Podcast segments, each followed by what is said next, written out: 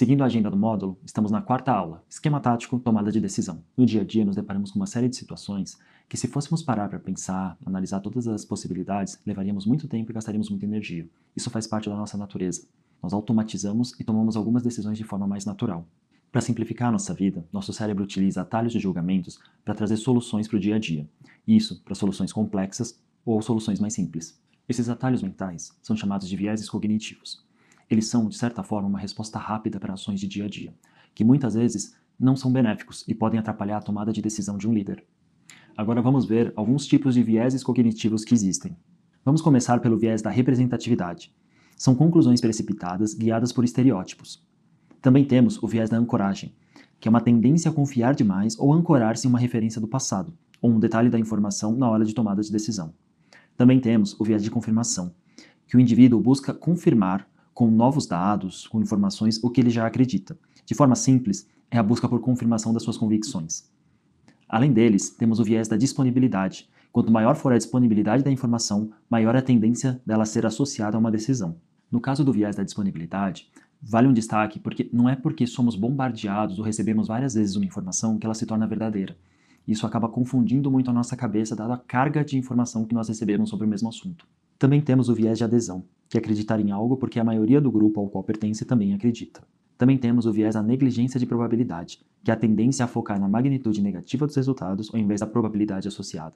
Ou seja, ao invés de olharmos para todas as possibilidades, nos atentamos e nos agarramos naquilo que é negativo. E por fim, temos o viés do status quo, que é a tendência de preferir manter as coisas na situação em que estão por insistir numa decisão já tomada, ainda que mudar seja uma escolha mais proveitosa ou que represente sair da zona de conforto. E aí, você já conhecia algum desses vieses cognitivos? Agora vamos para o nosso pulo do gato. Time favorito também perde campeonato. Sério, nunca esqueça das lições do 7 a 1. As decisões precisam ser tomadas e avaliadas livres dos vieses para garantir maior assertividade. Existem ferramentas como a escada de inferências que estimulam o pensamento crítico e evitam com que os atalhos de julgamento prejudiquem a nossa tomada de decisão. Olha só que legal essa citação. 40% das nossas decisões são erradas porque subimos muito rapidamente a escada da inferência. A escada de inferência foi apresentada pela primeira vez pelo psicólogo Chris Argyris e usada por Peter Senge em A Quinta Disciplina. Sabe aquelas coisas que se formam em nossa mente e acabam nos influenciando para ações de dia a dia? É isso que são as inferências. Agora eu vou mostrar para você como que funciona a escada da inferência. Para usar a escada da inferência, separamos algumas perguntas que vão te ajudar. Então, faça as perguntas para você mesmo, que você conseguirá usá-la da melhor forma possível. Primeiro, pense em quais são os fatos reais que você deveria estar usando e se existem outros fatos que deve levar em consideração. Depois, quais dados usar e por que utilizá-los. Será que selecionou os dados com rigor? O que você está assumindo e por que você está assumindo? Quais são as suas suposições e principalmente se elas são válidas? Por que você está tirando essa conclusão? Essa conclusão de fato é boa? Que crença leva a essa ação? Ela foi bem fundamentada? Precisa de mais informação para isso? Por que escolhi esse curso de ação? Existem outras ações que eu deveria ter considerado? Com um novo senso de raciocínio, quais novos dados e suposições deveria obter? Viu só que legal? A escada da inferência tem uma série de perguntas que vão te ajudar nas melhores tomadas de decisão. Que tal você começar a utilizá-la nas pequenas e nas grandes decisões do seu dia a dia? E lembre-se, é no jogo amistoso que as habilidades são treinadas. Tomar decisões nunca é fácil. E para te ajudar nessa tomada de decisão, vou apresentar agora a matriz de prioridades ou a matriz GUT. Ela com certeza vai ser uma ferramenta fantástica para te ajudar daqui para frente.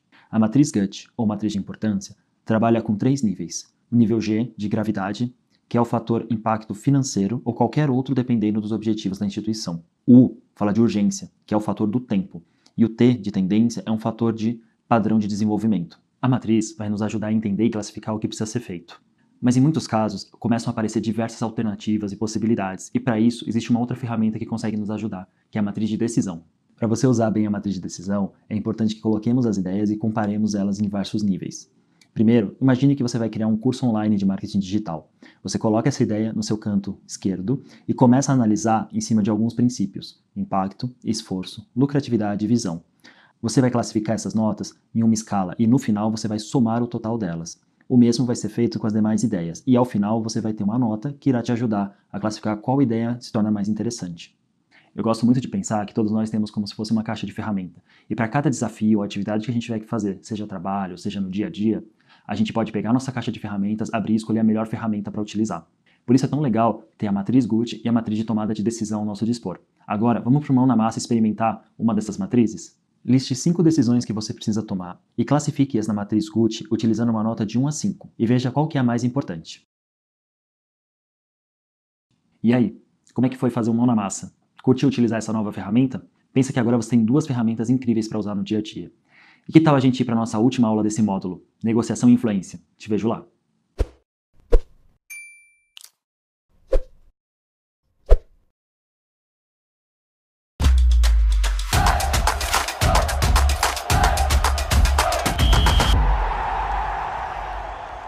Agora vamos para a nossa quinta aula, Mercado da Bola, Negociação e Influência.